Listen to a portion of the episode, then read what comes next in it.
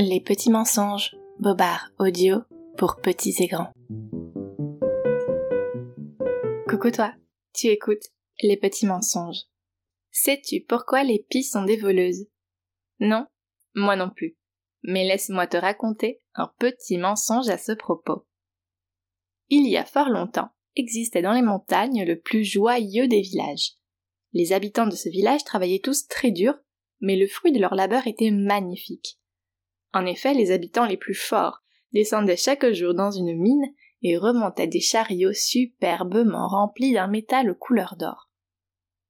Les habitants aux mains fines et délicates quant à eux passaient leur journée à faire fondre ce métal et à le transformer en instrument de musique. Et le soir venu, de belles fêtes étaient organisées au cœur de ce village, tantôt proposant des airs dansants, tantôt des mélodies symphoniques. Les oiseaux du pays étaient également conviés à ces fêtes, et ils accompagnaient les musiciens de leurs sifflements. L'oiseau le plus prisé était, comme tu l'as deviné, la pie. La présence de ce bel oiseau, noir et blanc, était synonyme de joie et de chance pour la journée du lendemain. D'ailleurs, pour rendre hommage au volatile mélomane, les chefs d'orchestre étaient vêtus d'un long vêtement que l'on continue d'appeler aujourd'hui une queue de pie. Un jour, une femme de ce village particulièrement ingénieuse inventa un nouvel instrument de musique. Elle proposa aux habitants du village et aux oiseaux d'en faire une démonstration le soir même, et un son enchanteur en sortit. Tous les êtres vivants s'étaient tus pour écouter la mélodie inouïe qui se jouait ce soir-là. Il en fut de même le soir suivant. Et les soirs d'après. L'instrument de musique était devenu la nouvelle coqueluche du village à tel point que bientôt la présence des oiseaux ne fut plus nécessaire au fait, et les pies autrefois adulées en furent évidemment vexées.